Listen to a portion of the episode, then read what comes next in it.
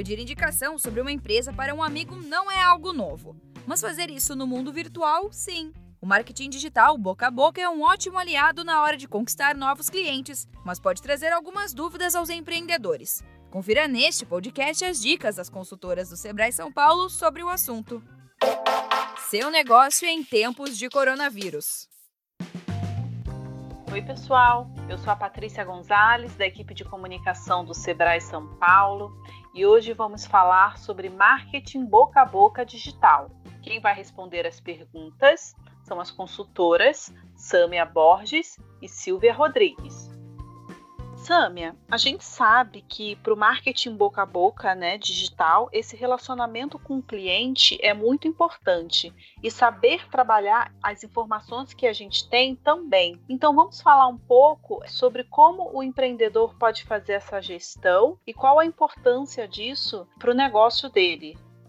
O processo de venda, ele é bem otimizado quando eu identifico qual é a jornada de compra do meu cliente. E dentre essa jornada, a efetividade do relacionamento em cada percurso, em cada momento da jornada, ela faz toda a diferença para satisfação dele. Então, dentro desse processo de venda, a gente pode iniciar por meio do despertar interesse para a compra, né? Ser visto. E aí eu preciso utilizar ferramentas corretas aonde o cliente está inserido para que eu tenha subsídio posteriormente de ter os dados desse cliente e aí iniciar esse relacionamento, né? Para que eu tenha um relacionamento efetivo com esse cliente, eu preciso primeiro ter o contato desse cliente, para fazer com que esse relacionamento realmente consiga entregar valor até ele. E esse valor se dá por meio da identificação de quais são as suas necessidades, quais são os seus desejos. O processo de compra de um determinado produto ou serviço inicia quando eu desperto o interesse ou eu identifico na pessoa que ela tem a necessidade de algo, ela tem o desejo de algo. São gatilhos que starta na, naquele consumidor a necessidade por algo. E eu trabalho isso fortemente dentro das minhas redes sociais, que é o início da jornada de compra do cliente. Despertando o interesse dele, eu jogando esse gatilho, a minha jornada de compra inicia e sucessivamente o relacionamento com o meu cliente. E aí eu tenho diversas formas de relacionar com ele, né? Pode ser uma resposta via é, rede social, pode ser um WhatsApp Business. O que é importante? Eu realmente comunicar de uma forma efetiva, realmente entregar valor nesse processo de comunicação com ele.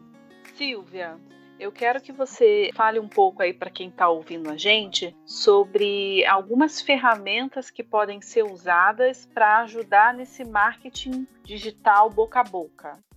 Entre as principais ferramentas que o empreendedor pode utilizar para receber recomendações sobre o seu negócio e assim incentivar o marketing digital boca a boca, nós podemos citar o WhatsApp Business, o Google Meu Negócio, o Instagram e o Facebook. São canais de comunicação que facilitam o contato dele com os seus clientes e que ele pode tanto fazer uma pós-venda, se o cliente teve uma opinião favorável, ele pode inclusive incentivá-lo a fazer uma avaliação sobre a empresa. E essas avaliações, elas são muito importantes para o negócio. Porque um potencial cliente, quando não conhece uma empresa, ele muitas vezes ele pode se sentir inseguro para fazer uma compra ou contratar um serviço de uma empresa sem saber se aquela empresa vai cumprir o prazo, se o produto é de confiança e as avaliações, elas funcionam como se um cliente que já passou pela experiência